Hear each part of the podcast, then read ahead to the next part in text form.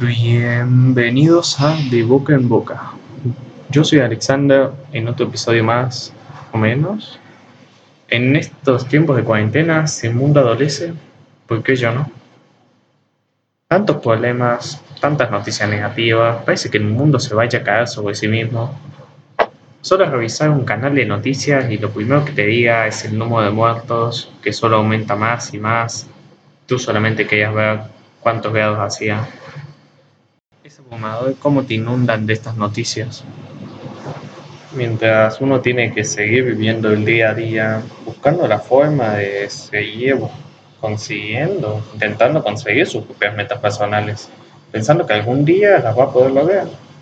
Si se da cuenta que no, debe tomar otro rumbo, que tal vez no le apasione tanto como el primero, pero tener que acostumbrarse para poder así seguir viviendo en paz consigo mismo. Desde que el aislamiento te hace extrañar salir afuera, caminar mientras el viento te golpea en la cara, estar con amigos sin una pantalla de por medio, poder volver a la normalidad que tanto se le extraña. Pues tanto encierro por tanto tiempo y ver que aún así las cosas no mejoran, no te motiva mucho, aunque el futuro es incierto, nada pinta bien.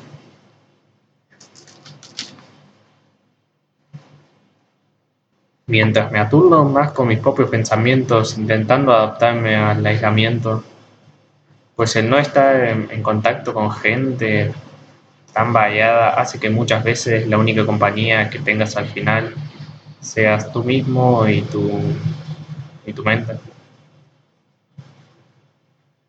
Bueno, eso sería todo por ahora.